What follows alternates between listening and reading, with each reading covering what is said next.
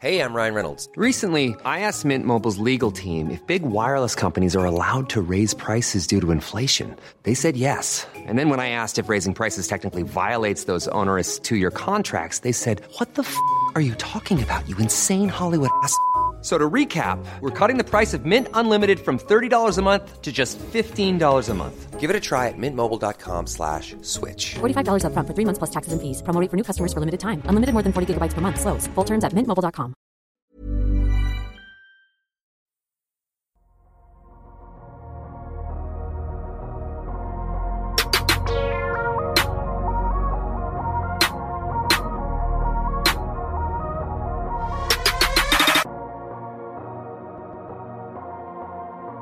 Salut à tous, bienvenue dans ce nouvel épisode du podcast Dunk Hebdo. Très heureux de vous retrouver pour la seconde partie de ce numéro 217 consacré aux joueurs à suivre pour cette fin de championnat.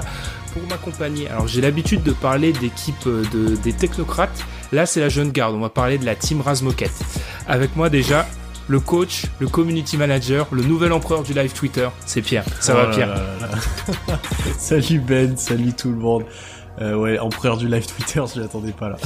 Ouais, Pierre qui fait Pierre qui fait des des live Twitter sur euh, tout est clean, hein. tout est clean avec le son compte euh, Twitter de, de fan des du, du Thunder. Alan, on est d'accord, c'était très clean. C'était carré. C'était carré.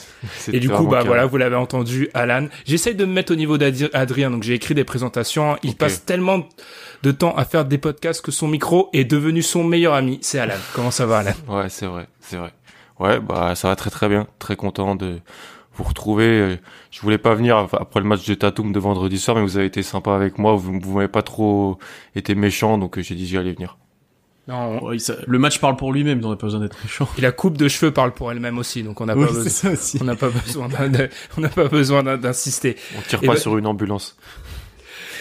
Et ben, du coup, on va parler de Boston aujourd'hui parce qu'on va continuer, comme je l'ai dit, on va reprendre là où Alan et Pierre ici présents, accompagnés d'Adrien et Tom qu'on salue, se sont arrêtés. Place aux joueurs à suivre pour les 11 franchises, cette fois-ci les mieux classés du championnat. Avant ça, avant de reprendre ce classement, on vous invite à nous suivre sur Twitter et sur votre plateforme préférée de podcast. Si vous êtes sur Apple Podcast, laissez 5 étoiles, ça fait toujours plaisir. On est à 160, je crois, depuis la dernière fois que j'ai regardé. Allez, j'aurai l'objectif un peu un peu fou d'arriver à 200 d'ici la fin de l'année. Ça peut être l'objectif. Road to 200. Ça va être le nouveau hashtag avec un accent anglais que vous verrez toujours euh, incroyable. Petit message au passage pour les utilisateurs de SoundCloud, un petit message de service. On va bientôt arrêter de publier le podcast sur cette plateforme. En effet, le contenu a, a migré sur un autre hébergeur. On vous en parle. On fait des petites manips euh, euh, en arrière-plan depuis pas mal de semaines. Ça ne changera rien pour ceux qui utilisent Apple Podcast, Spotify, Podcast Addict, etc. Mais on va bientôt arrêter de euh, publier sur SoundCloud. Donc on invite les habitués de SoundCloud à peut-être migrer sur euh, d'autres plateformes que j'ai citées ou même à écouter le podcast sur le web, hein, sur le site internet de Dunk Hebdo. Voilà, le petit message est passé. Place aux choses sérieuses. On reprend cet épisode numéro 217 sur les joueurs à suivre des équipes présentes dans cette bulle.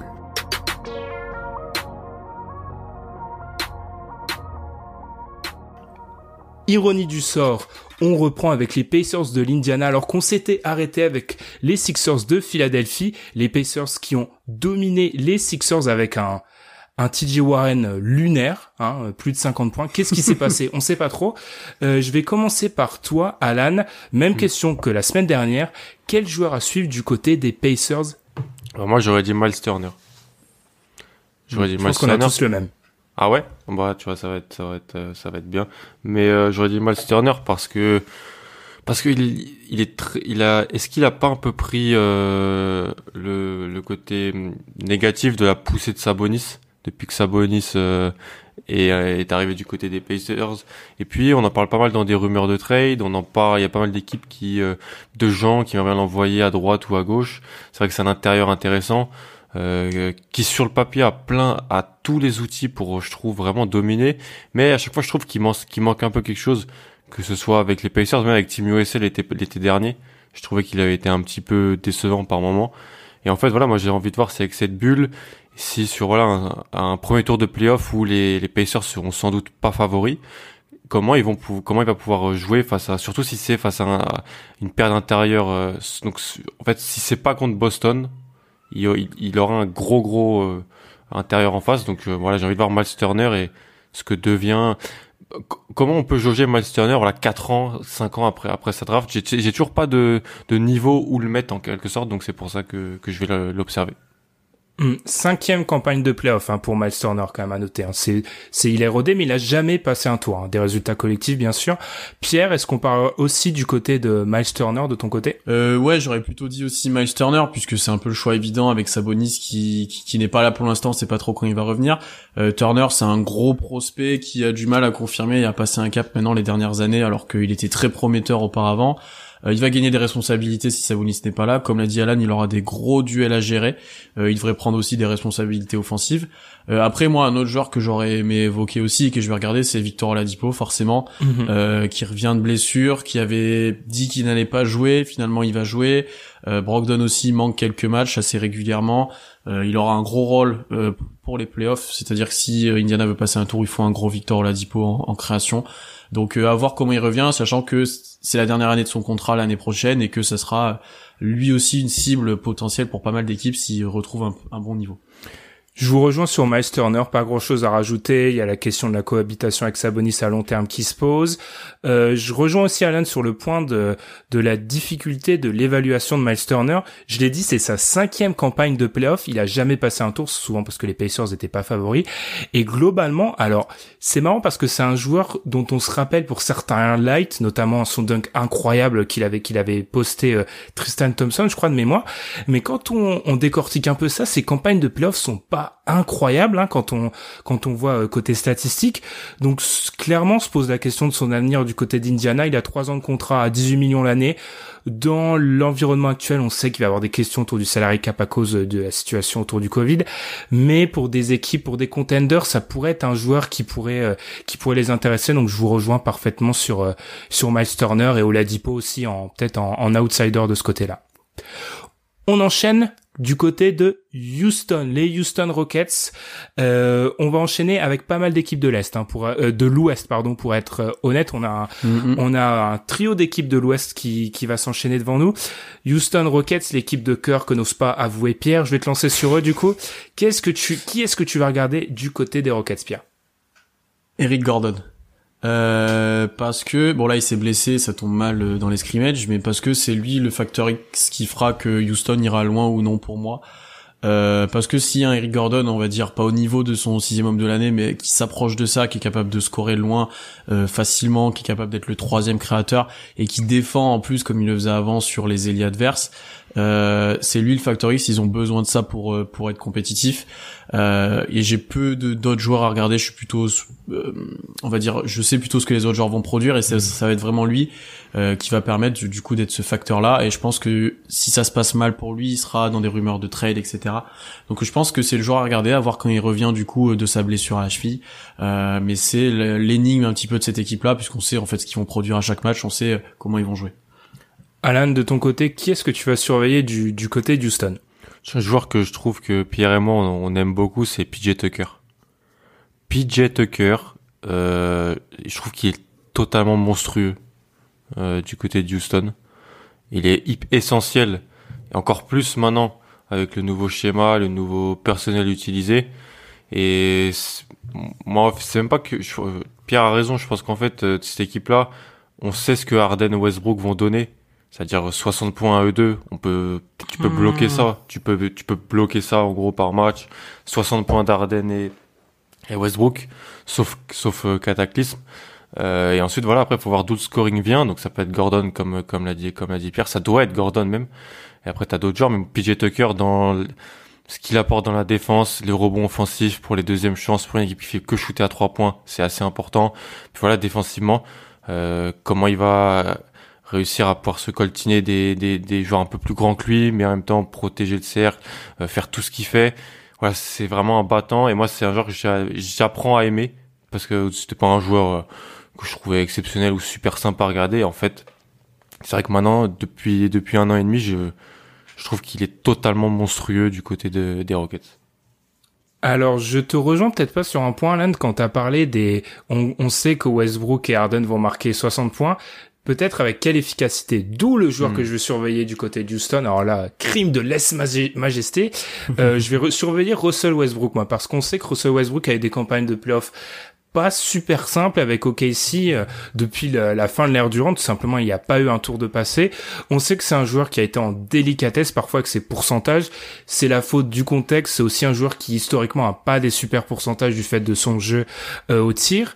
Et je me demande dans ce nouvel environnement dans lequel il est pas, euh, voilà, le, le soleil, dans lequel il est pas le roi autour de de, de qui tout tourne, je me demande comment il va pouvoir évoluer, est-ce qu'il va pouvoir être peut-être un peu plus efficace, comment il va pouvoir jouer quand Harden, les rares moments, il sera pas sur le terrain. Enfin bref, dans un contexte de playoff avec beaucoup d'intensité et avec des joueurs euh, en face et des oppositions très fortes, je me demande comment va réagir au Westbrook. Enfin, c'est un truc qui m'intéresse, moi.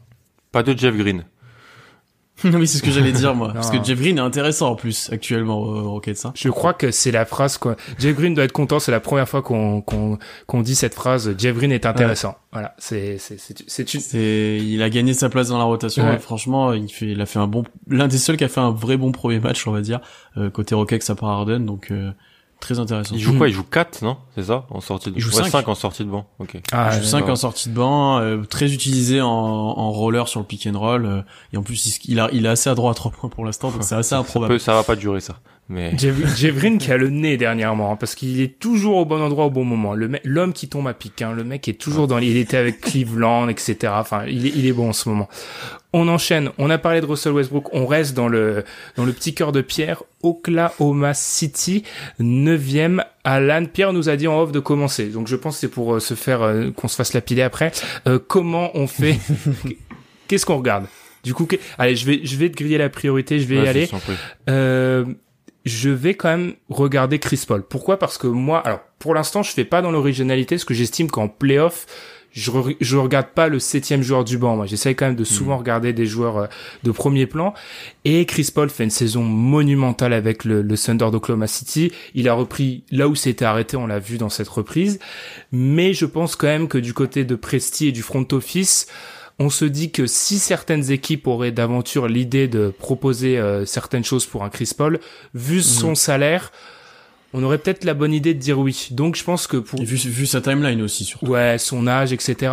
Donc mhm. pourquoi pas euh, regarder Chris Paul? Parce que je pense que on connaît la NBA. Si Chris Paul fait une, une fin de saison du même acabit que l'intégralité de sa saison avec le Thunder, je pense que le téléphone va sonner du côté de l'Oklahoma. Mhm. Moi, je vais regarder Shai parce que parce que c'est il a vraiment pris une autre dimension par rapport à l'an passé où l'an passé il était déjà starter dans une équipe de playoff. Euh, là, il arrive avec il, a prouvé pas mal de choses.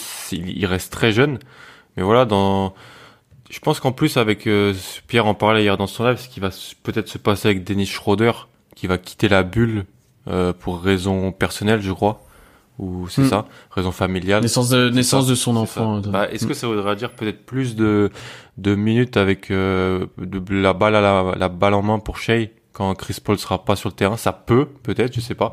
Donc euh, le voir voilà toujours dans son évolution et surtout est-ce qu'il est capable dans une série de playoffs si on ça passe en dessous sur les écrans de tirer à trois points et de sanctionner? C'est un truc que je veux je veux voir chez un chez un joueur et surtout lui parce que s'il est capable de le faire, la mécanique est pas encore euh, exceptionnelle, mais s'il arrive à ne faire qu'on passe plus sous les écrans, c'est très problématique pour les, défenses adverses. Pierre, de ton côté, qu'est-ce que tu surveilles du côté de, ton équipe? Je m'attendais à ces deux genres-là et c'est les deux plus évidents, donc je suis complètement d'accord avec vous. Et en plus, euh, Shea aura, bah, comme l'a dit Alan, l'opportunité de jouer en meneur, vraiment, alors qu'avant il était tout le temps avec Schroeder et Chris Paul, donc euh, intéressant à voir aussi pour ses premiers playoffs, on va dire, dans un rôle très important. Euh, autre joueur à regarder, c'est Danilo Gallinari. Euh, qui sera un des free agents de l'été en fait et euh, qui a fait une saison pleine sans blessure qui a fait une très bonne saison et qui sera peut-être euh, bah qui aura peut-être un gros chèque en fait à la fin de l'année parce que je pense que pas mal d'équipes peuvent s'intéresser à son profil. Il peut être très précieux notamment offensivement. Euh, il peut créer il apporte du spacing plein de choses. Donc euh, très intéressant à voir comment il va évoluer s'il est encore en forme sur dans la bulle. Et enfin bah André Robertson hein, parce que il est de retour après deux ans et demi. Alors il a un rôle mineur pour l'instant mais euh, je pense qu'il verra le terrain même en playoff. Donc faudra voir comment il est capable de revenir et s'il restera en NBA à la suite à la suite de ce passage dans la bulle. Mm, c'est vrai, le retour d'Amber- de d'Andre Robertson qui se faisait attendre du côté d'Oklahoma Oklahoma City à surveiller. Donc quatre joueurs pour le prix d'un. hein. Vous savez quoi Mm. regarder du côté d'Oklahoma City. On reste dans la conférence Ouest, hein, je l'avais dit, avec le Jazz d'Utah qui a eu un début de un début de période bulle assez mouvementé, on va dire, hein, assez mouvementé. Un match contre les Pelicans qui tient du miracle, je pense, après avant une autodestruction contre le Thunder dont on vient de parler. Alan, tu regardes qui du côté du Jazz, qui en plus de ça est quand même une équipe symbole parce que c'est euh, l'équipe dont le match avait été arrêté, etc. Enfin bref, c'est une équipe qui fait beaucoup parler le Jazz. Comme depuis deux semaines, euh, je, je, dès que je parle du jazz et de cette bulle, de cette fin de saison, moi c'est Donovan Mitchell.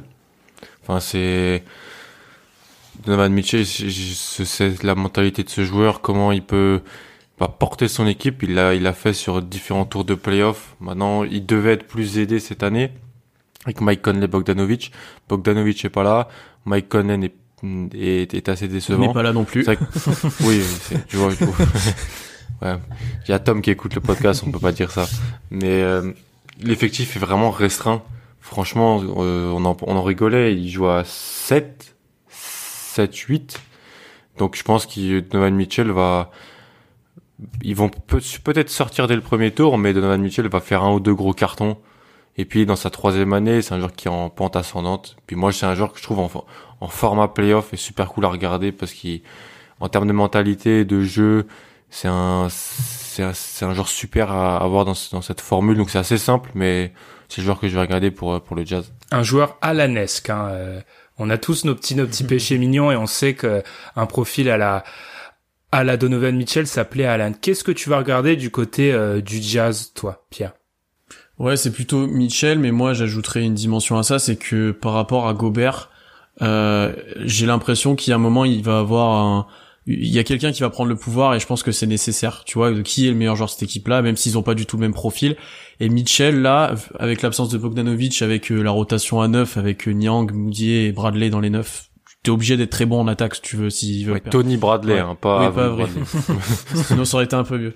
Mais euh, du coup, euh, il va être surutilisé en attaque, il va devoir porter énormément le ballon, il va il va avoir beaucoup d'ISO, il va devoir créer beaucoup, parce que Conley n'est pas au niveau pour l'instant, même s'il a fait des matchs un peu mieux qu'avant, notamment le premier. Euh, donc Mitchell à regarder bien sûr, parce que c'est le moment pour lui de prendre le, pouvoir en attaque, de montrer qu'il peut être un- une potentielle superstar. Euh, il a fait une grosse saison, donc euh, pour moi il doit s'affirmer, parce que pour l'instant Gobert, euh, de ce que je vois, reste le meilleur joueur du tas, quoi. Le plus constant, défensivement, bien sûr, le meilleur joueur, euh, mais offensivement, quand il est servi, il est efficace, etc. Donc, il est plus précieux pour moi pour l'instant que Mitchell, alors que j'aimerais que ça soit l'inverse. Pas que j'aime pas Gobert, mais que pour, je pense, Utah, ça serait mieux que ce soit l'inverse. Hum, Prise de pouvoir euh, sur le terrain, peut-être en dehors, parce que on a eu ces ces ces ces ces, articles qui sont sortis au moment de au moment de la, la suspension de la NBA par rapport à cette relation peut-être brisée entre Gobert et Mitchell.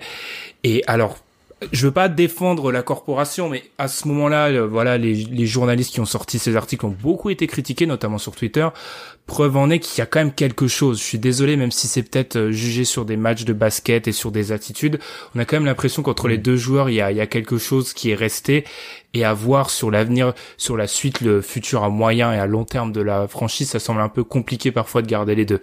Puis même, il y aura peut-être... Il y a, il y y y a aussi que Utah euh, avait des grosses ambitions à l'intersaison, notamment avec le recrutement de, de Conley, et que si ce groupe n'arrive pas à bien fonctionner, bon là il y a Bogdanovic qui est pas là, mais tu peux te dire qu'il y a un moment aussi, il y en a un des deux qui va devoir être tradé. euh, Enfin, tu vois, il, il peut avoir des gros mouvements si ce groupe-là marche pas aussi. Puis il doit être payé, Mitchell. oui surtout. aussi, en plus. Mm, ouais bah ju- justement oui, c'est vrai que on est peut-être sur euh, la, la fin d'un mini cycle parce qu'il y a eu ces mouvements là c'est vrai mais il y a aussi un cœur de joueur qui est là depuis quelques années et justement moi le joueur à surveiller il a été un petit peu moqué il y a quelques minutes mais c'est Mike Conley parce que Bojan Bogdanovic n'est pas là tu l'as dit Pierre et il va falloir trouver de la production offensive du côté du tas et on l'a vu sur les premiers matchs c'est assez compliqué et alors, on fait aussi le carnet rose, euh, pas seulement pour le Thunder d'Oklahoma City. Mike Conley va probablement, euh, sa femme va mettre au monde un enfant pendant le premier tour des playoffs. Donc se pose la Mhm. question euh, s'il y va et c'est probablement qu'il va le faire, ça serait un élément en moins pour le Jazz d'Utah. Donc je pense que c'est un joueur aussi euh, même d'un point de vue personnel qui doit jouer beaucoup parce que si la greffe n'a pas prise, est-ce que du côté du temps on va pas se dire bah peut-être qu'il faut euh, dès après même une seule saison, est-ce qu'il faut pas bouger et tenter quelque chose d'autre? Donc à voir. Je pense qu'il y a beaucoup. euh, c'est assez marrant de voir qu'avec Utah on a à peu près cité tous les joueurs majeurs de l'effectif.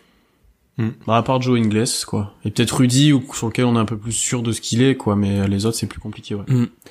Euh, Conley qui a eu, eu un an de la fin de son contrat en plus. hein, je rajoute juste ça avant de, avant de terminer. Et ben on va retourner à l'est du coup avec le hit de Miami qui a disposé des Nuggets hein, dans le retour euh, dans son premier match euh, dans la bulle pour les, les joueurs d'Eric Spolstra.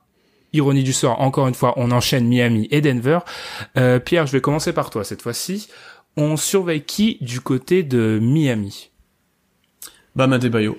Euh, parce que il est euh, lieutenant Jimmy Butler, voire sur certains matchs, c'est le joueur le plus important de l'effectif, et que la Miami est très bien parti et sera en playoff et aura et sera normalement quatrième. Euh, et Adebayo aura des grosses confrontations à l'intérieur. Euh, à l'est, c'est suréquipé à l'intérieur euh, sur les franchises, par exemple. Même au deuxième tour des playoffs, si ça joue Milwaukee, je pense qu'il défendra sur Giannis, il prendra Embiid, euh, il prendra les intérieurs d'Indiana. euh, Enfin, il aura des grosses confrontations sur la plupart des que nous. séries. À part vous, voilà. Euh, et encore, même contre vous, je pense qu'il ça sera à voir. Est-ce qu'il restera sur Tace ou alors est-ce qu'il sera en mission sur euh, un Hayward Ouais. ou tu vois, ça peut être jouable Mhm. aussi. Donc euh, pour moi, c'est lui que je veux regarder. C'est l'une des plus grosses progressions de l'année. Est-ce qu'il va confirmer ça en playoff? Euh, Est-ce qu'il va s'affirmer aussi dans son rôle? Il y a un truc à ne pas aussi oublier avec lui, c'est que euh, le Heat a refusé de le prolonger pour l'instant euh, dans l'optique de la de la free agency 2021. Euh, je pense c'est pas une erreur, mais je pense qu'à terme, s'il n'arrive pas à avoir les joueurs qui veulent, ils le prolongeront. Donc, il faut que lui aussi fasse encore ses preuves. Et euh, si le hit a vraiment Janis, je pense que ça, il sera sûrement sur le départ. Je vois pas les deux ensemble. Donc, euh, il doit se montrer. Il doit montrer que ça peut être un gros joueur NBA, notamment en playoff. Euh, là où on a un peu plus de, de sécurité avec Jimmy Butler. Donc, euh, moi, c'est ouais, c'est Bam Adebayo avec son rôle plus qu'augmenté cette saison que je regardais. Alors j'ai peut-être, j'étais peut-être trop déconnecté ces derniers mois, mais c'est vraiment un truc, Giannis à Miami. Je pense qu'ils visent un peu dessus parce qu'ils auront Ouais. le salary cap, Ouais. ils ont. euh, Je pense que c'est un, notamment les fans du 8, Je pense que c'est pour l'instant ça reste discret, notamment toutes les rumeurs sur Janis c'est discret pour l'instant, mais je pense que ça va monter notamment l'année prochaine. Et si Janis n'est pas champion, encore plus. Mm, ouais. Ah, Même s'il est champion. Moi, pour moi, ça ouais, change parce que rien. Milwaukee, ça reste. Bref, on va, on en parlera de Milwaukee. Mm, Alan, mm, euh, je vais vers toi du côté du, du peut-être la future franchise de Giannis. Du coup, euh, qui on doit surveiller Duncan Robinson. Ah, je pensais, à, ah, je pensais. Ouais, j'ai le même. Je pense. Non, parce que franchement, euh, je pensais pas que ça allait devenir le joueur que c'est devenu. Il est, il est monstrueux. Genre, c'est euh, au shoot, c'est moi, il m'impressionne. euh, il fait que m'impressionner. Et puis voilà, je trouve qu'il est super important en fait dans cette équipe de de Miami, toujours en mouvement. Euh, et s'il met dedans à haute intensité, c'est-à-dire qu'il il a toujours mis dedans, c'est toujours un joueur qui a plus de 40% à 3 points sur du gros volume, donc il mettra dedans. Mais je trouve voilà, moi c'est, j'adore regarder l'utilisation qu'en fait Spolstra, c'est-à-dire euh, faire beaucoup courir, le faire sortir. C'est un des derniers joueurs qui prend euh, ce qu'on appelle des staggers, c'est-à-dire en NBA il y a plus trop ce genre d'action euh, maintenant. Donc ouais, j'adore ce joueur et c'est une belle histoire, une belle surprise. Il est titulaire dans une équipe euh, qui vise le deuxième tour des playoffs, peut-être même voir plus à l'est, alors que c'est un, rookie non drafté qui qui a fait 4 ans de fac et a commencé en deuxième division universitaire. Donc euh, ouais, c'est un joueur que j'aime beaucoup et puis euh, quand il prend des crises à trois points, c'est c'est super cool à regarder. Mm. Bah j'avais, je pensais, je pensais un peu sortir du lot, mais j'avais aussi Duncan Robinson parce que je trouve qu'avec le hit, il y a une question qui se pose avec cette équipe, et j'ai l'impression qu'à chaque fois que c'est une équipe de Jimmy Butler, c'est la même question qui se pose qui termine le match et qui dans les moments chauds de Mm. playoff va mettre des shoots? Parce que euh, Jimmy Butler, on sait que dans ce domaine-là, il a su être décisif dans certaines séries, mais c'est pas non plus, euh, il est pas constant et c'est pas l'assurance touriste à ce niveau-là. Donc je pense que du côté, bah ça va être la jeune garde de Miami qui va devoir mettre beaucoup de tirs. Et je pense qu'en cela, Duncan Robinson est un des joueurs les plus intéressants.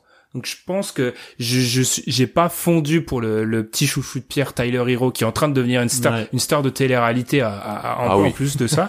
Mais Par ses contacts féminins, oui. mais je pense que du côté de Miami, euh, à voir. Après, du coup, moi, je pense qu'à Giannis, depuis que Pierre a cité son nom, je me dis que euh, c'est vrai que si t'as cette jeune garde-là, ça pourrait, Non, euh, ça pourrait être un projet intéressant à lui vendre. C'est vrai. Dragic. T'imagines si t'as t'as t'as Giannis avec euh, Hero et Duncan Robinson à côté pour mettre des tirs, c'est mais c'est. Adebayo, tu peux pas. mettre quand même. euh, Ouais. ouais. Même Adebayo, j'y hein. crois, j'y crois moins, mais ouais, c'est Olynyk même, ouais. Et après, t'as Dragic aussi, Dragic qui est va être intéressant. important. Il va, il va Ouais. être important dans le banc, sur le banc de Miami, vraiment. Parce que ils sont, ils- il est important parce que c'est le seul un peu créateur sur le banc, Ouais. même s'ils ont un banc très très profond. Euh, c'est-à-dire que je pense que même en playoff, ils peuvent jouer à 10, ça a rien de choquant vu les joueurs qui sortent. Ouais. Euh, Ils ont rajouté Crowder et Godala en plus. Ouais, c'est ça, euh, c'est ça. Donc un Derry Jones voit plus le terrain. Enfin, tu vois, il y a, c'est vraiment très profond et c'est très intéressant à regarder. Et d'ailleurs, pour réagir sur Duncan Robinson, ce qui est bien, c'est que il est pas négatif défensivement de ce que Ouais. je vois, ce Mm. qu'on pouvait s'attendre de ce type de joueur, et il est pas uniquement dans le tir, c'est-à-dire qu'il va driver aussi, il va lire la défense, un peu comme le fait JJ Redick, plus Mm. que un Kyle Korver par exemple. Donc vraiment intéressant. Et une petite stat que j'ai vu passer sur Twitter, je crois, je sais plus qui avait mis ça. Regardez s'il met le premier tir ou pas. S'il met le premier tir, en gros après c'est du 50% sur le match. Mm. S'il rate le premier, on est sur du 33% après. Donc c'est une bonne indication d'un shooter de série ça. ah, mais quand il prend des crises, c'est Ah ahurissant. bah c'est euh, c'est hallucinant.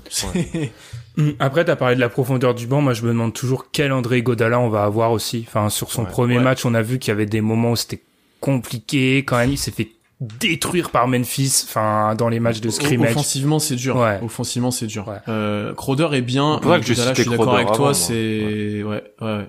Le monde a dit ils ont tradé pour Igodala. Ils ont, Non, il traite pour ils ont plus tradé pour Crowder. Mais Ouais. en fait, c'est Ouais. le nom d'Igodala qui est, tu vois, qui est ronflant et qui. Mais Crowder est un, un- c'est un super joueur à avoir dans ta rotation pour une campagne de playoff. Hum, ouais, totalement. C'est vrai que après Godala, on sait expérience, blablabla, mais j'ai l'impression d'année, on parlait de ça quand il était avec Golden State, d'année en année, son pic de playoff était de plus en plus court. Et là, peut-être qu'on arrive au moment où il y aura même pas ce pic-là et qu'il va même pas apparaître. Euh, on enchaîne du coup, comme je l'avais dit, avec l'équipe qui avait euh, affronté Miami dans cette reprise, les Nuggets de Denver. Euh, allez, je vais vous griller la priorité. Je vais parler d'un joueur que j'avais observé au début de la saison euh, sur Feu Profil, notre notre format euh, d'analyse scouting. Jeremy Grant, il est en fin de contrat. C'est un profil très intéressant. Il a après un début, une entrée avec les Nuggets extrêmement difficile sur le début de saison, il trouve petit à petit sa place. Le shoot à trois points fonctionne bien. Et je me dis qu'avec un joueur free agent qui a un profil extrêmement intéressant dans une free agency où il y aura pas grand monde en vrai. Enfin moi, euh, va- je lance le nom comme ça, mais je suis à Atlanta par exemple. Je me dis qu'un un Jeremy Grant, c'est peut-être un joueur que je pourrais euh, sur lequel je pourrais investir. Donc c'est un joueur à surveiller parce que lui, ça sera un, c'est clairement un joueur qui joue euh, son prochain contrat sur ces prochaines semaines. Et Là je pense que tu parles à deux conquis par Jeremy Grant. en fait. Ah Ouais. vous, vous êtes, oui, vous, vous êtes, club, euh, ouais. conduisez le train depuis. euh, de- Non, parce qu'il a un profil euh, de 4, 5, euh, en sm- 5 small ball, il défend le cercle, il peut tirer de loin. Là, le Denver l'utilise même en 3, donc euh, Il est non, long. non, très intéressant. Ouais. Ouais. Bon, non, moi, si je vais regarder à Denver pour, euh, si je peux me permettre de prendre la parole, euh, c'est Jamal Murray. Parce que il y a un moment où Jokic euh, va avoir besoin d'un vrai lieutenant. Euh, je- Millsap et Barton, c'est c'est des titulaires NBA, mais c'est pas des lieutenants pour une grande campagne de playoff. Et je pense qu'il a besoin d'un Jamal Murray qui soit très efficace. Et on l'a vu l'année dernière que c'était très important que quand il était bon en playoff, Denver était d'un coup bien meilleur. Euh, donc euh, ouais, il va falloir qu'il montre que c'est une potentielle lui aussi star et qu'il confirme enfin ses progrès. Euh, voilà, parce que il, stagne un petit peu, j'ai l'impression, sa dernière saison. Il doit montrer en playoff que c'est plus que des feux de paille en fait ces grosses performances. C'est plus qu'un coup chaud. Donc euh, voilà, et pour l'instant il est plus nul que Shai quoi. C'est ça qui m'embête un petit peu pour lui. Ouais, bah, j'ai rien à rajouter, j'allais dire Jamal Murray aussi. Euh, parce que, est-ce que c'est le, c'est pas le seul joueur extérieur qui peut, euh, tirer en sortie de dribble à haut, à haut volume et jouer le pick and roll quand c'est pas Jokic qui a le ballon Mm. en main, je pense. Mm. Et c'est, et malheureusement, c'est très robotique et robotisé, mais c'est comme ça que ça marche en situation de playoff. En plus, avec les bacs courtes que, qu'il y a à l'ouest, euh, il y a vraiment du monde. Donc, euh, même pas forcément sur les de Los Angeles, mais plus sur les autres équipes d'ailleurs. Ouais, j'allais dire que tu vois, au sommet de l'Ouest, t'as pas des gros Non. bacs. D'ailleurs, c'est un truc qu'on retrouve dans les deux conférences. Hein. Au sommet, t'as pas des Mm. bacs courts. C'est peut-être un changement de de, de de de paysage, je sais pas dans la NBA, mais Mais c'est qu'on fait des, ils en ont fait des role players les backcourts en en fait. ça. ouais, t'as des, Mm. t'as des grands initiateurs, des jumbo initiateurs, LeBron, euh, Giannis, et à côté, t'as- mais donc à côté, en fait, t'as des mecs qui défendent le plomb. Et donc, euh, les KCP, euh, même Danny Green et pour Jamal. Murray, c'est pas simple pour Jamal Murray de se Mm, prendre mm, ces mm. gars-là euh, tout, tout le temps. Et puis quand il va jouer contre des gros, je parlais plus si, si, si les, les, les, les Lillardier, Morant dans tous les cas, Mitchell, les deux, les deux zigotos de, de Houston. Donc euh, voilà. Mais euh, ouais, Jamal Murray, parce que même si c'est un joueur que j'apprécie énormément, il faut, il faut peut-être passer ce palier, oui. Il faut passer ce palier. Est-ce qu'il peut tourner, voilà, c'est, c'est bête, hein, mais est-ce qu'il peut tourner, voilà, à 23-5 sur une série de playoffs? Ça serait bien quand même déjà. Ça serait bien et, et en étant, en étant plus constant. Voilà. De- deux petites questions. Alors c'est pas pour euh, taper sur l'ambulance Jamal Murray, mais alors certes c'est peut-être pas facile de jouer euh, de jouer des Beverley, des Bradley qui n'est pas là, des KCP, Mm. mais c'est un joueur qui a été prolongé grassement quand même récemment. Euh. J'estime que c'est pas non plus la mer à boire que de disposer de ces mecs-là. Il est censé le statut qu'on lui prête ou qu'on aimerait le ce cap qu'on aimerait lui voir passer, il est censé disposer de joueurs comme ça. Il est censé réussir à faire ça. Mm. Et Ah, de, je pense qu'il- Vas-y, je t'en prie. et ah non non, je te laisse en, je, je te laisse finir sur Jamal Murray parce que je vais ouvrir un, un autre chapitre après. Mm. Non, bah c'est, on en parlait souvent quand on en parle entre nous. Je, on le, on lit, on, lit- on lit ses performances par le prisme de l'argent qu'il a touché et c'est normal. Mais c'est, c'est aussi toi qui disais, je me rappelle il y a pas, il y a pas longtemps que les vict- les victimes des gros gros salaires, c'est les superstars parce que des joueurs qui sont pas superstars sont payés comme tels et on en attend peut-être trop trop vite. C'est draft 2016. Euh, pour moi, c'est un des meilleurs joueurs de la draft 2016 dé- déjà. hein. Et il y a quand même des, des- des assez bons joueurs dans, dans ce top 10. Mais euh, oui, oui. Mais, mais de facto, vu l'argent qu'il touche, il doit disposer de ces joueurs-là. T'as raison. Et il faudrait qu'il le fasse. Et en quelques mots, pas de Michael Porter Jr. Est-ce qu'il va beaucoup voir le terrain déjà aussi Parce que là, il, il a eu du temps de jeu parce que Barton n'était pas là, mais après, tu auras plus de sûreté avec Barton et que Tory Craig pour Craig, défendre, euh, notamment pour défendre si ça joue les équipes de LA. Donc, est-ce qu'il verra énormément le terrain euh, C'est à voir s'ils ont besoin de scoring, s'ils ont besoin de, de tu vois, d'un peu d'apport du banc que Craig n'apporte pas, peut-être. Mais tu vois, je suis pas sûr qu'on le voit beaucoup. Ok, ok. Je faisais peut-être aussi, je citais Mhm. son nom pour faire référence à ces théories intéressantes hein, sur euh, la géopolitique mondiale sur Snapchat. Pour ceux qui ont vu un, un petit, un petit, un petit coucou. On enchaîne euh, par Boston, l'équipe Cher Allen qui a eu un démarrage difficile hein, dans, dans cette bulle. Alan, euh, je vais commencer, allez, je vais faire l'inverse, euh, ce que j'avais pu faire avec Oklahoma City. On va commencer avec le fan cette fois-ci. Alan, tu vas surveiller qui du côté des Celtics? Gordon Hayward. C'est peut-être, je sais, j'ai entendu, j'entends des, des, des récalcitrances dans le fond, mais c'est Gordon Hayward. On a vraiment besoin que Gordon Hayward euh, prenne en, en charge la création sans Tatum et, et Brown sur le terrain, donc avec le banc en fait, parce que c'est un un secret pour personne. Le banc des Celtics n'est pas à la hauteur. Il n'y a pas assez de joueurs pour jouer et pas profond. C'est un peu l'inverse de l'année dernière. On avait beaucoup de joueurs, bon ça n'a pas marché non plus, hein, mais là toujours est-il que on a vraiment besoin que Gordon Hayward devienne le créateur principal euh, avec le banc et même si voilà en fait je trouve que on a eu un démarrage difficile contre Milwaukee. On a Tatum fait peut-être son pire match de la saison et on est quand même on est quand même dedans en fait. On n'est pas on n'est pas largué. On est parce que Smart met, met des shoots ou voilà la sélection de tir de Marcus Smart vous me connaissez les messages privés je vais encore m'arracher les cheveux pendant tout l'été.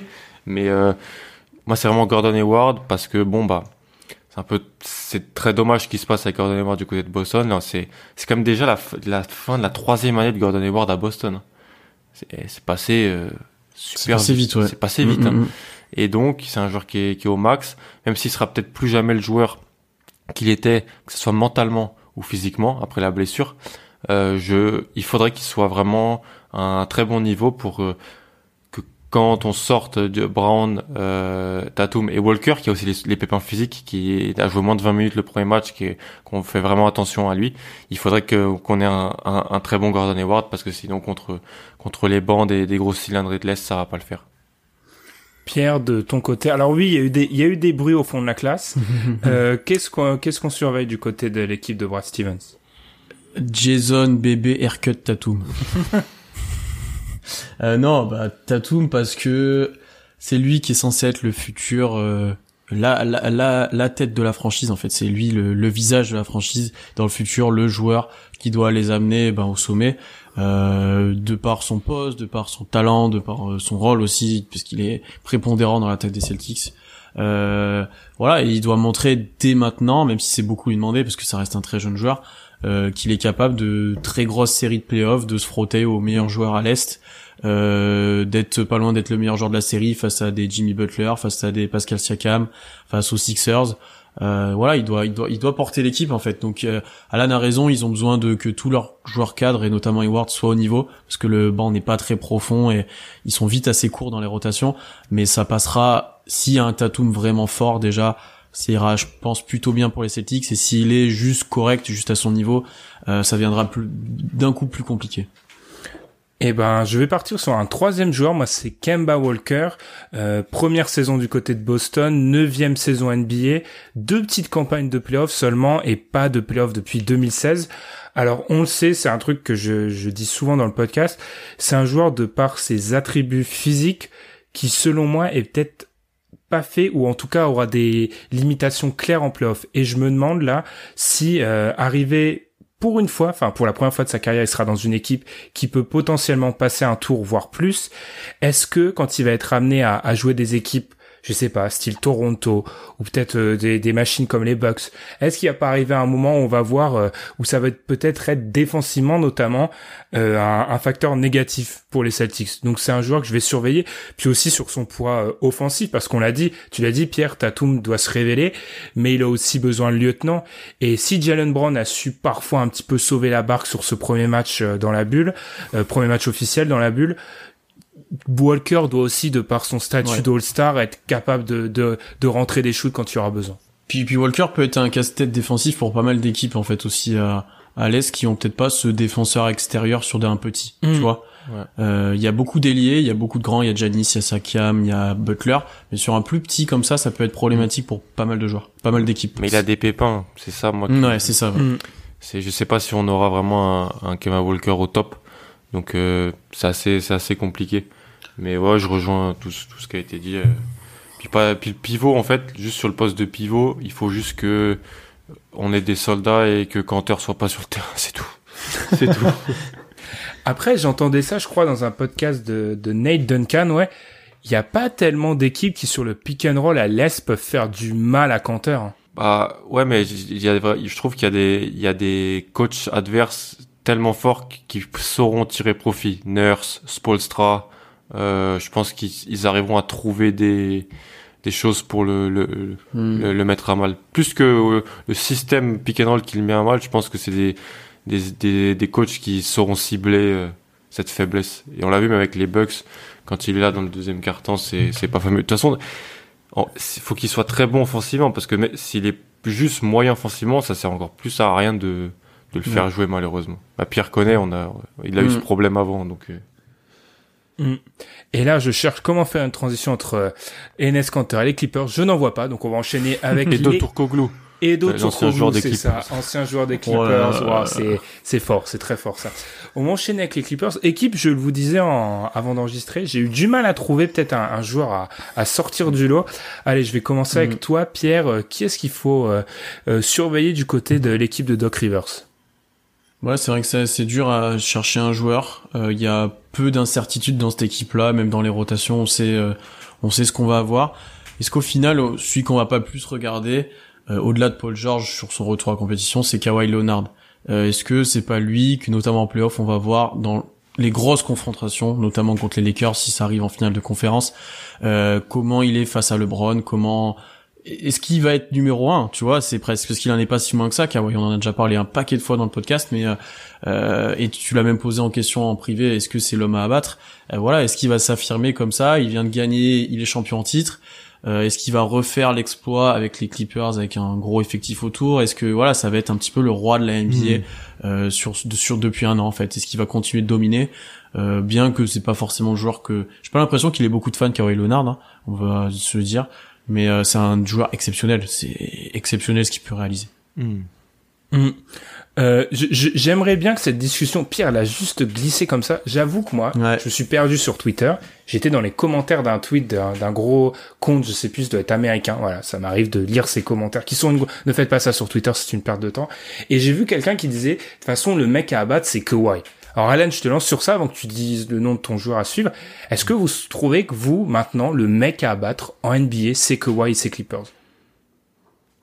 Bah, Giannis n'est pas à battre parce qu'il est pas au sommet. Euh, LeBron, pour moi, ça reste LeBron, le mec à abattre. Mais Kawhi a ce statut de, euh, il, il a été champion, il a été le meilleur joueur des playoffs l'an passé. Et ouais, ouais, il est, il est à abattre. Il a décidé de la free agency 2020 pour moi, 2019 pardon. Il l'a, il l'a faite et défaite. Donc il a, ouais, ouais, il a ce, ce statut-là. Et après, je, je rebondirai. Mais moi, c'est Doc Rivers en fait que je regarde. Les rotations de Doc Rivers. Comment il va, il va faire jouer qui avec qui et comment? Comment il va te faire terminer les matchs? Parce que cet effectif des Clippers, on en parle beaucoup. Il, c'est le meilleur de NBA. C'est le plus complet de 1 à 12. Il y a même des joueurs, moi, franchement, à Boston, le 12e joueur, je le prends hein, sur mon banc. Le René Magruder, tu le prends, Magruder, tu le prends, je pense. René Magruder, je le prends tous les jours hein, sur mon banc. Il était, c'est un mec qui était titulaire à Miami hein, quand même euh, l'an passé. Il voit pas le terrain avec euh, avec les Clippers quasiment. Il l'a vu au, un petit peu, mais donc moi c'est Doc Rivers. Comment il va faire jouer l'équipe en fait? Euh, C'était un peu schématique. C'était bon Kawhi et PG ensemble dans le 5 et puis surtout du autour de Lou Will Montrezarel sur le banc. Euh, comment ça va se passer en fait? Qui, Il va mettre qui avec qui? C'est-à-dire qu'est-ce que Lou Will verra le terrain en fin de match? Parce qu'il a aussi l'effort offensivement, il est cataclysmique défensivement.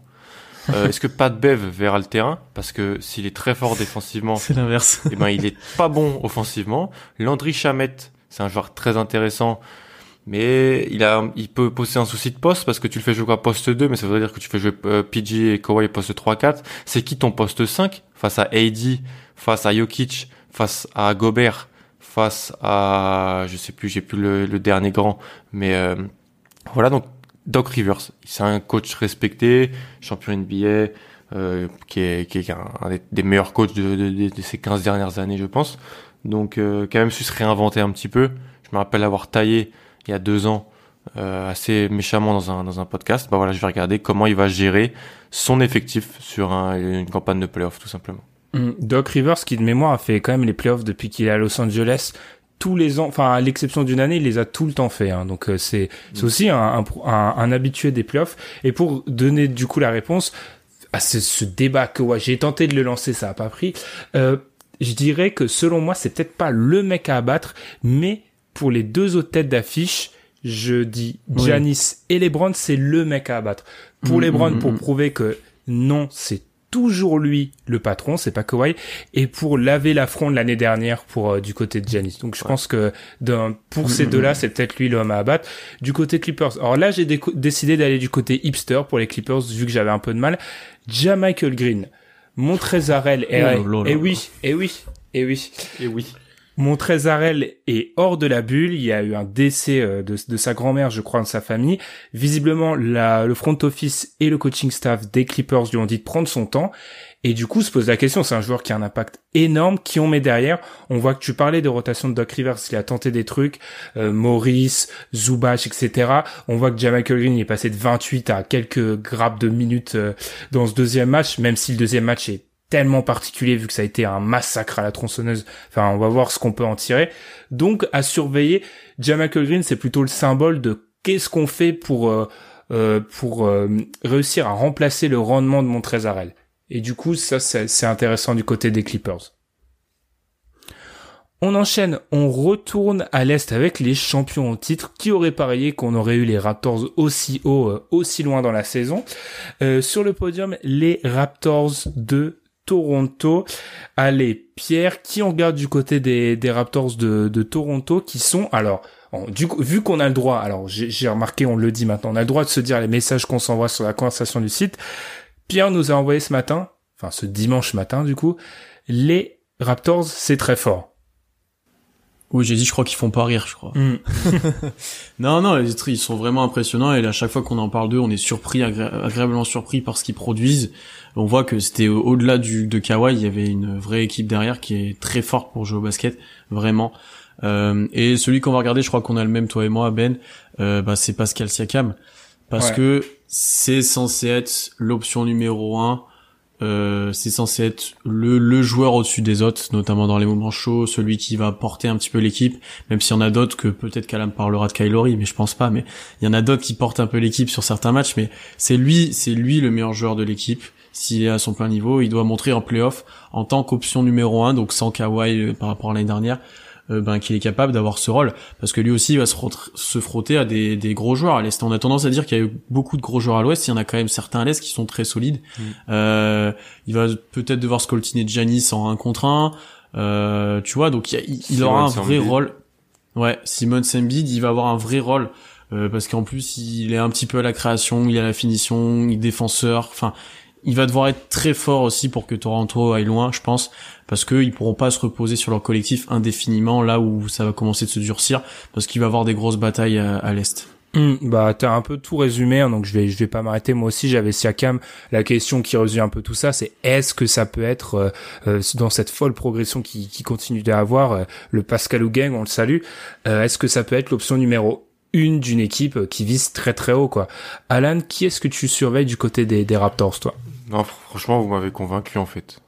Je suis assez honnête. Euh, tu, m'as convaincu surtout quand, avant qu'on enregistre, quand tu m'as dit Kylery, on sait déjà ce que c'est. Ouais, j'étais mauvaise langue, mais c'est vrai qu'on sait quand même un peu déjà. C'est pas faux, c'est pas faux. Il, a été, il a fait des grosses finales NBA par moment, ou ou même nous-mêmes on se disait, il surnage un peu là. Genre il est, il fait ça au mm. bon moment, mais Ouais, Calori est un, est un fort joueur, hein. c'est pas un joueur que, que, que j'apprécie plus que, plus que tout, tout ça, mais... Très peu de monde apprécie, je pense que c'est pas un joueur très apprécié. Parce que tu détestes quand il joue contre toi, parce que c'est le joueur chiant, ah oui. Euh, qui va gagner des ballons de merde, enfin, tu vois, le vrai truc, ouais, très, Totalement. tu t'aimes pas quand il est contre toi. Il parle beaucoup, il a, il, il, a, il a ce côté-là. Non, non, je veux dire Siakam, en fait, comme vous, voilà. C'est rare un joueur qui progresse autant et c'est rare un joueur qui peut passer de deuxième euh, option d'une équipe qui, qui gagne les finales deuxième, troisième, parce qu'il y avait Laurie, encore faut débattre. Ah, voilà, un joueur qui est devenu titulaire All-Star Game, et qui est deuxième euh, tête de série numéro 2, donc qui est censé aller en finale de conf. Et ben on va le voir avec les clés en main et les, les clés du camion. Donc ouais, euh, pas plus que ça. Les Gasol, Ibaka, tout ça, très, bien. Fred Van qui joue pour de l'argent, ok. J'aurais fait mon hipster, j'aurais Terence Davis mais non. euh, donc non, Pascal Siakam comme vous. Voilà, hâte de voir euh, des potentielles contre confrontations contre des, des, des fronts courtes de, de l'est. Ouais. Terence. Est-ce que vous avez vu cette histoire incroyable qui est sortie sur Twitter par rapport à Terence Davis, qui bah, porte par rapport au, au, virus qui porte volontairement, vu qu'il fait mm. partie de, de, de, de, cette élite composée de Dwight Howard avec Michael Porter, etc., qui, voilà, qui ont leur théorie bien à eux sur le Covid, il porte volontairement son masque troué à l'intérieur mm. de la bulle. Enfin, bref, c'est... Mais déjà, NCA, il avait des, des petites choses un peu bizarres. Dans les interviews draft, euh, il avait dit des petites choses un petit peu étranges. Donc, euh, on, c'est un, on connaît. Et, et juste, euh, parce qu'on, du coup, on s'est un peu tous rejoints sur Siakam, on sort un peu du contexte hein, de, de, cet épisode. On parle beaucoup des Bucks, des Bucks à l'est. Pierre a dit attention, pas bon à prendre les Raptors. On croit, je vais pas aller jusqu'à dire un doublé, mais on, croit peut-être à une deuxième qualification en playoff, euh, en finale NBA pardon. Moi, c'est pas inconcevable. Hein. Pour moi, ils sont numéro 2 pour l'instant. Euh, pour l'instant à l'est parce que certaines équipes ont déçu. Je pense qu'ils sont quand même un cran au-dessus de Miami. Euh, après, Milwaukee est quand même très très très fort cette année. Euh, ça ferait vraiment une grosse déception pour eux de pas passer, mais euh, pour moi ils sont deuxièmes et ils ont, en fait ils ont un effectif qui leur permet de gêner presque tout le monde et de s'adapter à presque tout le monde parce qu'ils ont une bonne profondeur, ils ont des grands, ils ont des des grands capables de tirer de loin, ils ont des ailiers, ils ont des plus des guards, enfin c'est très complet, c'est très diversifié leur effectif donc euh, donc c'est assez intéressant et ils sont assez polyvalents pour pouvoir défendre sur tout le monde et attaquer sur tout le monde. Et toi, Alan, du coup, en quelques mots? Euh, Ouais, je suis assez d'accord. Je, je pense qu'ils sont plus proches du groupe euh, Boston, Miami que de Milwaukee, sauf qu'ils ont quand même des choses très bien dans des confrontations directes avec Milwaukee. Le problème, c'est qu'ils hmm. ont plus Kawhi. C'est ça. Quand même, et que, toujours est-il quand même que c'est c'est lui qui fait basculer la série au bout d'un moment et qui qui fait que, que, hmm. que les Raptors passent parce qu'ils sont menés 2-0, ils gagnent 4-2. Euh, hmm. Et Même si Gasol éteint Giannis, il y a un moment, il y a, il y Il a, y a un, chose il y a un derrière, moment que ouais, il fait un chantier quand même. J'ai regardé un peu les, les highlights à nouveau Ouais. cette semaine. Il fait un chantier à un moment quand même. Ouais, ouais, non, c'est irréel. Hum, hum. Donc, euh, je vous rejoins après. Enfin, je pense qu'on peut résumer ça en, en quelques mots. S'il arrive une bricole, on sait pas, un blessure, on souhaite rien. Au Bucks, c'est l'équipe numéro une à l'est. Enfin, c'est le, c'est Mm. de, de, de très loin. Je suis assez d'accord là-dessus. Eh ben, on monte avec les, les leaders de la conférence Ouest et après leur victoire du coup contre leurs voisins des Clippers, il est fort probable que les Lakers restent numéro un de la conférence Ouest à l'approche des playoffs. Qui est-ce qu'on regarde du côté des Lakers? Là, il y a beaucoup de choix possibles. Allez, je vais commencer avec Alan. Cette fois-ci, on regarde qui du côté des Lakers pour ces playoffs et, peut-être plus. KCP, c'est c'est lui, je le dis depuis deux semaines. c'est le facteur X. C'est Kentavious Cadwell Pop qui doit euh, qui doit remplacer Avery Bradley. Et vraiment le remplacer très très bien, jouer une trentaine de minutes par match, défendre très très bien contre les guards adverses et rentrer à trois points, rentrer à rentrer à trois points dans ces ces ces, ces schémas où où LeBron a le ballon, AD est là, AD qui d'ailleurs non mais sérieux est monumental contre Mhm. les Clippers à un moment c'est c'est on en parlait avec Ilias il, m'a, il a eu cette phrase où c'est un débat. Il a dit, il a dit à un moment, est-ce que c'est, il a des flashs de meilleurs joueurs du monde, par moment, où tu te dis, euh, alors je suis pas forcément d'accord sur ça, mais c'est vrai qu'à certains moments, quand il se met à tirer à trois points et tout, quand euh, c'est monumental. Donc pour moi, l'axe LeBron AD, je me fais pas du tout de soucis. Euh, Danny Green, très solide role player, il sera là. Le quatrième larron, euh, c'est Kentavious Caldwell Pop, et je pense qu'il a beaucoup à gagner à faire une grosse euh, campagne de playoffs pour lui et pour les Lakers. Je l'ai déjà dit il y a deux semaines, pour moi c'est l'un l'un des joueurs les plus importants de ces playoffs. Je, je rejoins Ilias peut-être sur le fait que oui, il y a des moments où Davis peut sembler être le meilleur joueur du monde. Le truc, c'est que j'ai l'impression que ces flashs-là, on l'a avec 4-5 mecs différents en ce moment, en fait. En NBA, qui a Mm. maintenant, euh, Mm, peut-être mm, qu'avec la, le fait que la couronne soit un peu, euh, un peu disputée. Je te rejoins sur, du coup, je te grille la, la priorité, Pierre. J'avais le même joueur parce que je pense que même si je relativise encore l'importance peut-être du backcourt chez les grosses, grosses cylindrées, à l'ouest comme à l'est, euh, ça reste un joueur qui, a, qui va devoir remplir un trou. On en a parlé dans l'épisode questions-réponses d'il y a deux semaines. On vous invite à, à aller le réécouter. Donc ouais, j'irai, j'irai voir KCP et puis peut-être oui, j'ai déjà parlé de lui, mais Anthony Davis. euh, Il y a ce débat qui commence à arriver. Est-ce que c'est, euh, est-ce que c'est pas lui euh, le numéro un du coup sur ces playoffs? Et voir du coup pour la première fois Anthony Davis dans une grosse cylindrée, Mm. qu'est-ce qu'il va faire? J'allais le dire. Moi, c'est de voir Anthony Davis loin dans les playoffs. Mm. Euh, ce qui n'a pas été le cas pour l'instant et tout. Donc c'était surtout ça que je voulais, je voulais voir. euh, ouais, qu'est-ce qu'il allait donner dans ces cas-là. Et après, j'avais deux autres joueurs.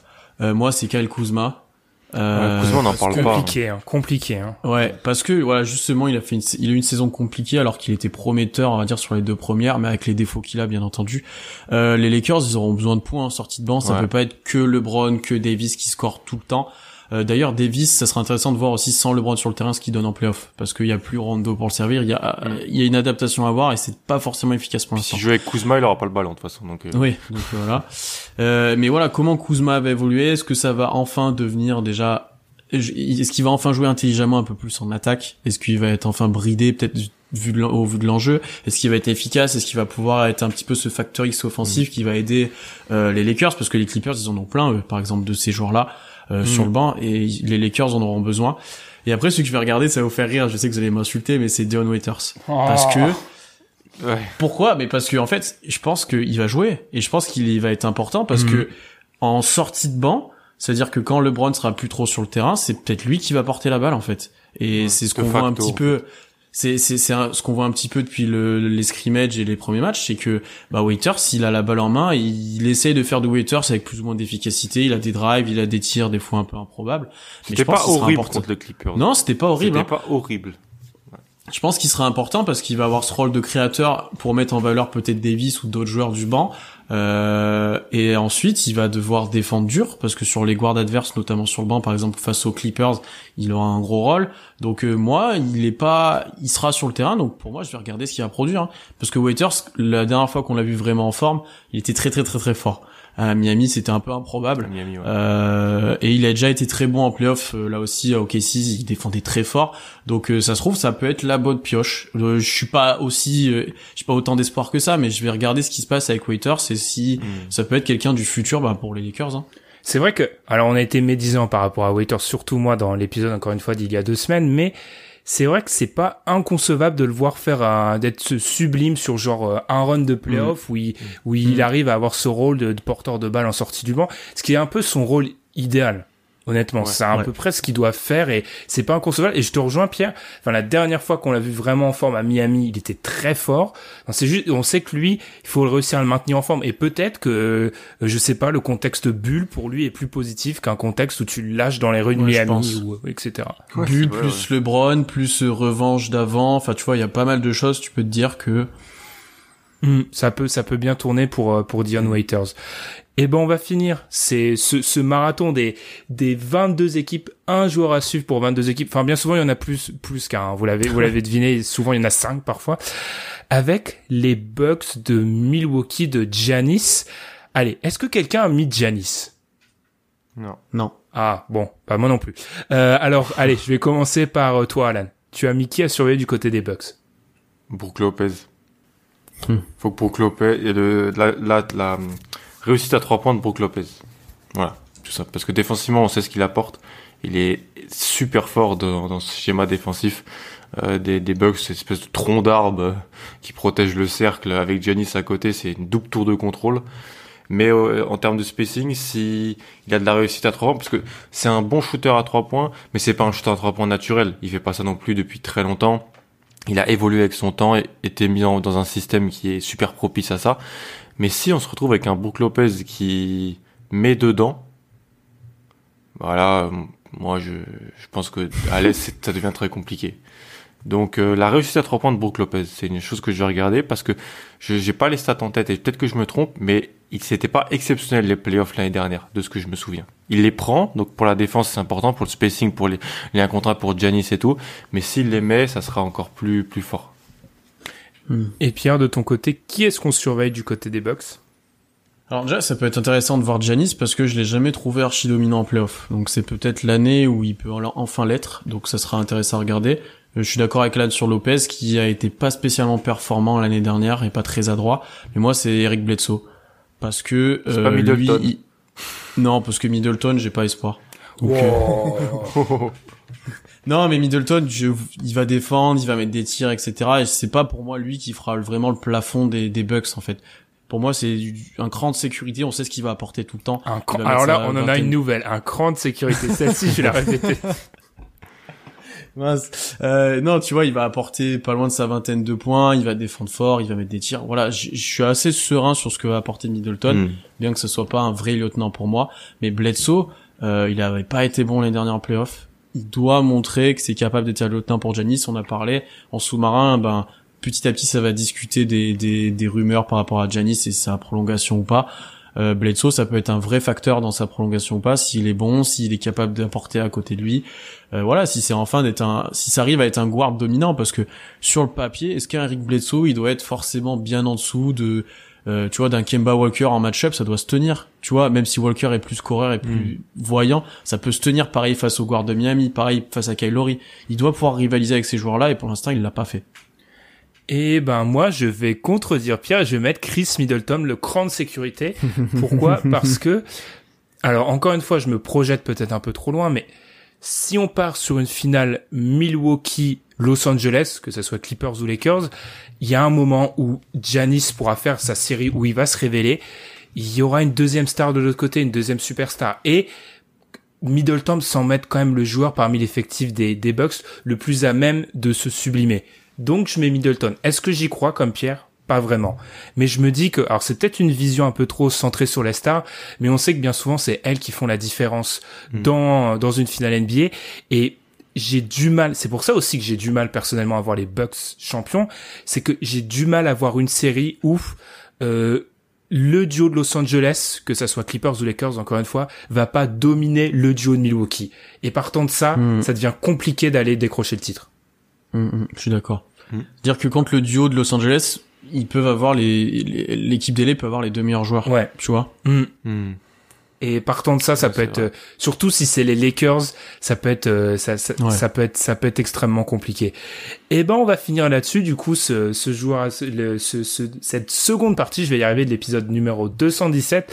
Euh, là, je vais vous prendre en traite complet. On a parlé des 22 équipes qui gagnent le titre? Lakers. Les Rockets. Oh là là. Euh, C'est la hot takes, moi je préfère. Comme ça au moins. J'essaie de rester fidèle Non, à ce que, si- ce que j'ai dit, moi. Euh, Sinon, sinon les Lakers, je pense aussi en vrai. J'ai dit que je vais rester fidèle. Puis Alan l'a dit, je vais rester fidèle à moi-même. Je vais dire les Clippers, mais j'y crois de moins en moins. J'y crois honnêtement de moins en moins. Faudra, faudra qu'on parle des Clippers, je pense. Euh, Ouais. Peut-être un, avant le début de l'hiver, voir comment ils sont là sur les, les scrimmages et tout. Mais ouais, c'est assez intéressant. C'est pour ça que je parlais de Rivers et tout, parce que moi, ça m'intéresse vraiment. C'est, il y a tout pour, mais pour l'instant. ça marche pas. Ouais, Hmm. voilà. Je sais pas. C'est sensation de frustration. PMU, mais voilà, c'est. Non, mais c'est vrai, il y a une sensation de frustration quand tu vois cette équipe. C'est, c'est assez, c'est assez incroyable. Après, enfin, c'est pas, je balance des idées de podcast comme ça, mais est-ce que c'est pas aussi, euh, à chaque fois qu'on annonce une équipe euh, surarmée, etc., est-ce que c'est pas aussi le problème des trop riches? On l'a vu avec les Celtics l'année dernière, on le voit cette année avec les Clippers. Il y a un moment, on n'est pas sur Touquet. Il y a un moment, il y a des questions de d'alchimie d'effectifs qui doivent se poser. Ouais. C'est clair. Moi, c'est ça qui me manquait aux Clippers et encore, ça va mieux qu'avant. C'est de l'alchimie, du collectif, de des des, des repères, tu vois, euh, offensifs et défensifs pour l'équipe. Alors après, tu compenses largement vu le talent qu'il y a sur le terrain, mais ça manquera peut-être au fur et à mesure. Mm. Et ben on va conclure du coup comme ça cette seconde partie de l'épisode 217. Comme d'habitude, on vous invite à nous suivre comme je l'ai dit en début d'épisode sur Twitter et sur votre plateforme de podcast préférée. Encore une fois pour ceux qui étaient peut-être endormis au début de l'épisode, si vous nous écoutez sur SoundCloud, pensez peut-être à commencer à changer de plateforme parce qu'on va bientôt arrêter de publier sur cette plateforme SoundCloud qui nous aura voilà hébergé pendant les, quoi les quatre premières années de, du podcast. Messieurs, on a à nouveau de la NBA, donc ça fait plaisir.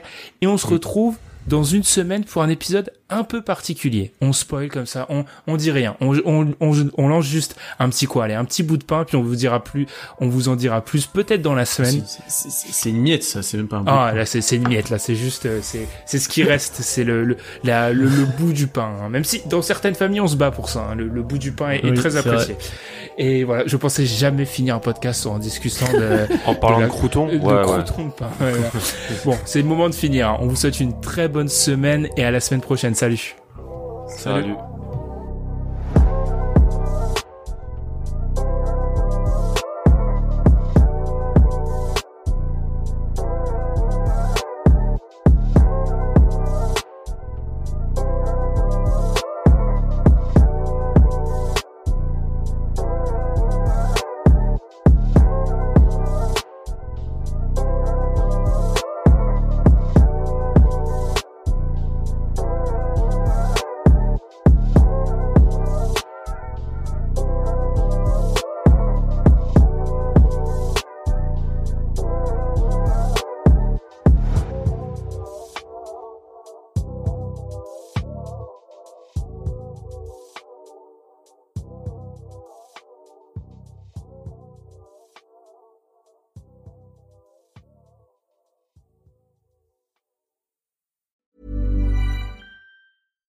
Deserves the best, and there's no better place to shop for Mother's Day than Whole Foods Market. They're your destination for unbeatable savings, from premium gifts to show-stopping flowers and irresistible desserts. Start by saving 33% with Prime on all body care and candles. Then get a 15-stem bunch of tulips for just $9.99 each with Prime. Round out Mom's menu with festive rosé, irresistible berry chantilly cake, and more special treats. Come celebrate Mother's Day at Whole Foods Market.